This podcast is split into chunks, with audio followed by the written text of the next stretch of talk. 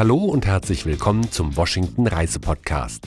Mein Name ist Henry Barchet und ich möchte Ihnen in den nächsten Minuten einige bekannte, aber auch unbekannte Seiten der Hauptstadt der Vereinigten Staaten vorstellen.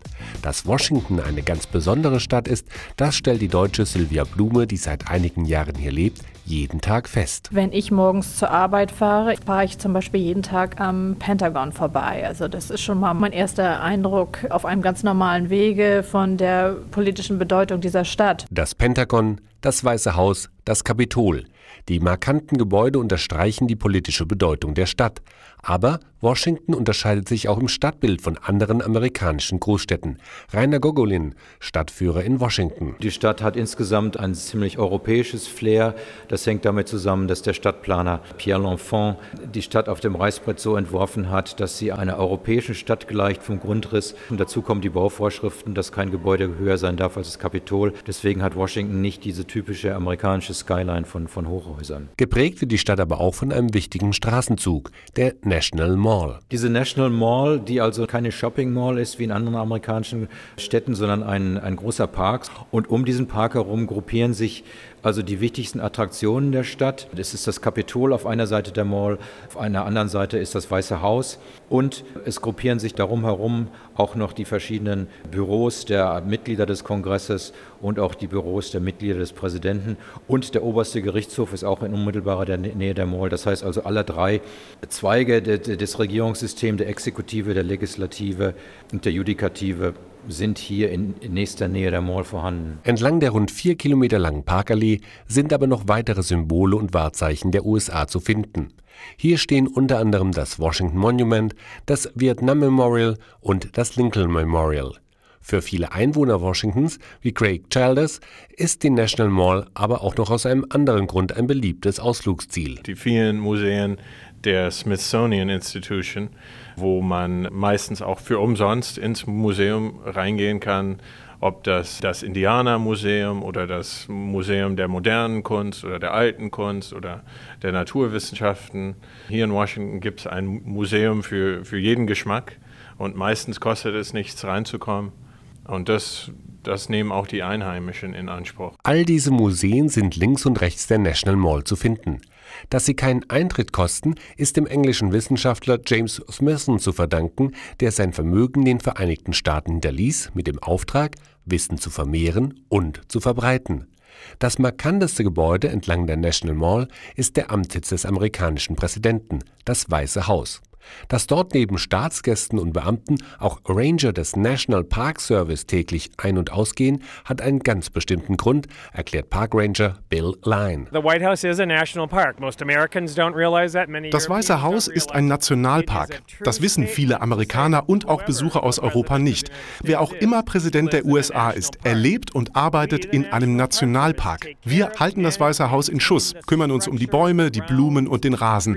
Wir nehmen den Job sehr ernst und verrichten verrichten unsere Arbeit mit großem Stolz. Der National Park Service organisiert auch die Führungen durch das Weiße Haus. Allerdings ist es in den vergangenen Jahren aus Sicherheitsgründen immer schwieriger geworden, eine Besuchsgenehmigung zu erhalten. Wer sich aber über die amerikanische Botschaft in Deutschland oder ein Konsulat angemeldet und eine offizielle Erlaubnis bekommen hat, der kann sich auf eine spannende Führung freuen. You will see the state room.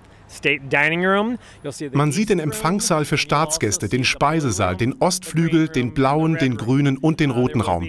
Sie bekommen die historische Bedeutung von jedem Zimmer erklärt. Zum Beispiel, was James Madison in einem Raum und Abraham Lincoln in einem anderen gemacht haben. Sie können auch Fragen stellen und eine Menge dabei lernen.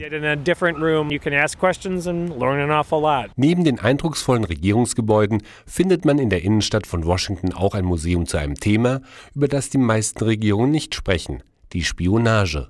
Dr. Thomas Burkhardt, Historiker des Spy-Museums. Wir sind ein Privatmuseum, wir gehören nicht der Regierung, also wir sind nicht in irgendeiner Form offiziell dem CIA oder dem FBI oder NSA oder irgendeinem anderen Dienst angegliedert. Wir haben in unserem Aufsichtsrat mehrere ehemalige Geheimdienstmitarbeiter vom CIA, FBI, KGB und so weiter.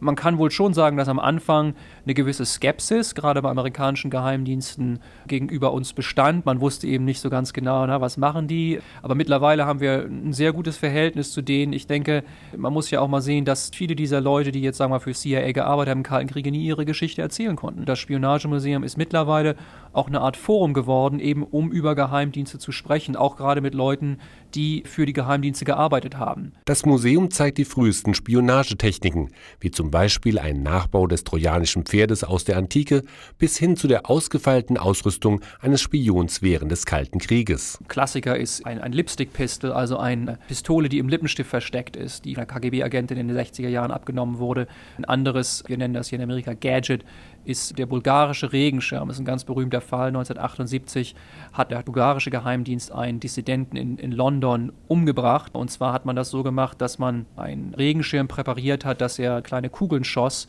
die ein Gift enthielten. Das meiste, was Sie hier sehen, ist eben aus der wirklichen Welt der Spionage, die eben immer wieder eine große Rolle gespielt haben, durch die Bank weg. Zweiter Weltkrieg und Kalter Krieg vor allem. Für Dr. Burkhardt ist Washington der beste Standort für das Spionagemuseum überhaupt. Hier ist, ist die Hauptzentrale der amerikanischen Geheimdienste. Es ist die Hauptstadt der USA und damit auch äh, interessant für Geheimdienste außerhalb der USA.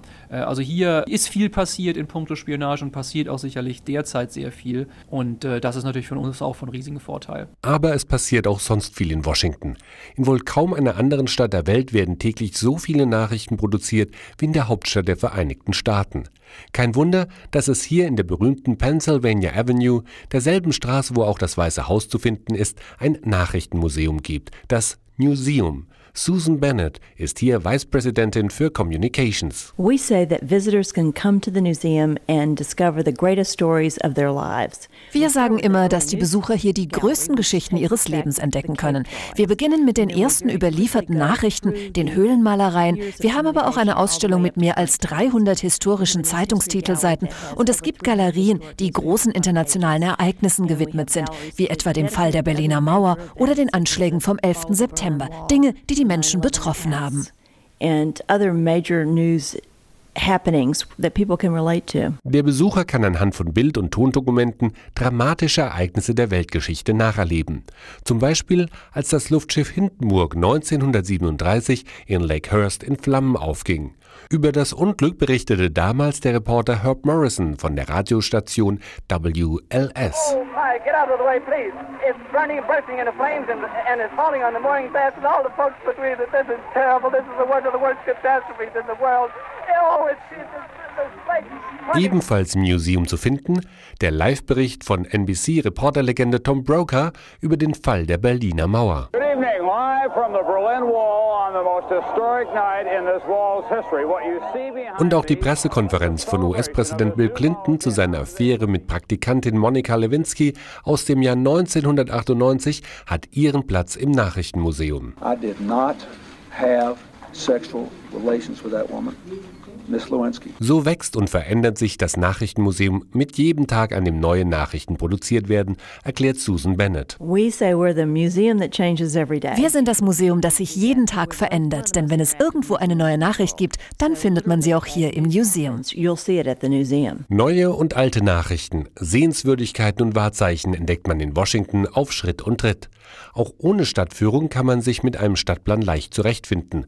Und dies sogar zu Fuß, versichert Silvia Blume. Man kann sich sehr gut zurechtfinden einmal. Es gibt das alphabetische und numerische System und die Entfernungen sind wirklich überschaubar und man kann tatsächlich vom Kapitol zum zum Weißen Haus sowieso leicht gehen und das ist alles durchaus möglich, innerhalb eines Tages diese Gegend zu erlaufen. Und es macht auch Spaß, zu Fuß unterwegs zu sein, denn Washington ist eine grüne Stadt, so Greg Childers. Washington hat sehr viele Parkanlagen. Die größte Parkanlage in Washington heißt Rock Creek Park und da kann man stundenlang wandern gehen und sich äh, sogar verlieren.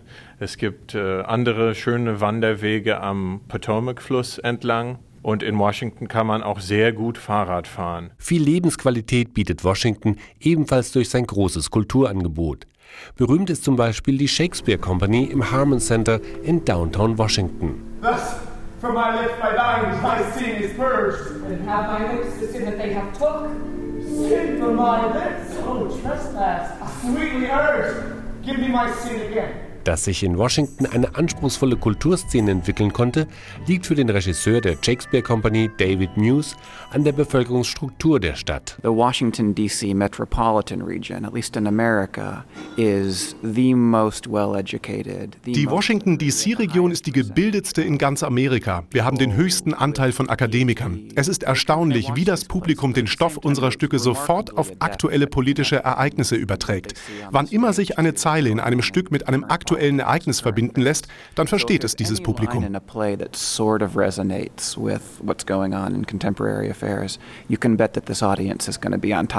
Neben dem Harmon Center gibt es noch viele kleine Theater in Washington, aber auch große Veranstaltungsorte wie das Verizon Center, in dem die angesagtesten Stars der amerikanischen Popszene auftreten. Und dann bietet die Stadt noch ein abwechslungsreiches Nachtleben in vielen Stadtteilen. Greg Childers. DuPont Circle ist seit Jahrzehnten ein sehr schönes Ausgehviertel in Washington, ist aber nicht unbedingt das trendigste Ausgehviertel jetzt.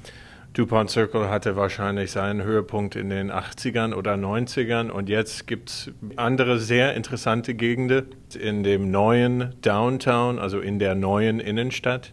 Und in dieser Gegend sind auch viele interessante neue Restaurants und Kneipen. Capitol Hill hat auch sehr nette Restaurants und Kneipen, Szenenkneipen, auch Clubs, wo man Live-Musik hören kann. Also es begrenzt sich nicht in DuPont. Und Washington ist auch eine junge Stadt, in der man nicht lange alleine bleibt, wenn man abends unterwegs ist, sagt Silvia Blume. Es gibt natürlich durch die politischen Einrichtungen auch sehr viele Praktikanten hier in der Stadt, die von überall herkommen, von der ganzen Welt und hier dann Anschluss suchen. Und dann gibt es natürlich auch durchaus bestimmte Plätze, wo junge Leute hingehen. Wenn man Musik hören möchte, dann geht man in den 930 Club oder ins Black Cat und dann geht man dahin, sogar wenn man nicht über diese Meetup-Groups sich verabreden möchte. Washington ist aber nicht nur die politische Metropole der Welt, sondern für Craig Childers auch einfach eine Stadt, in der es sich angenehm leben lässt. Wenn man hier lebt und nicht gerade am Capitol Hill arbeitet, ist es eine ganz andere Stadt. Ich wohne in der Gegend, die Capitol Hill heißt, wo das Regierungsviertel ist, aber man, man kann da ja ganz anders und einfach leben. Wir haben zwei kleine Kinder. Es ist überraschend, wie viele schöne Kinderspielplätze in dieser Gegend sind und wie viele Parks und wie normal man leben kann. Washington ist also viel mehr als Weißes Haus, Kapitol und Pennsylvania Avenue, sondern eine Stadt mit vielen Facetten, für die man sich Zeit nehmen sollte, um sie zu entdecken. Ich wünsche Ihnen deshalb bei Ihrem Rundgang eine spannende eigene Tour durch Washington, der Hauptstadt der Vereinigten Staaten von Amerika.